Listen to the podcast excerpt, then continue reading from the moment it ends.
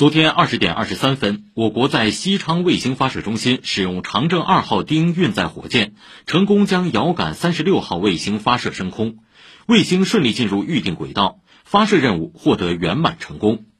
这次任务是长征系列运载火箭第四百五十一次飞行。自一九九二年首飞成功以来，长征二号丁运载火箭已连续成功发射七十次，成功将一百七十一颗卫星送入预定轨道。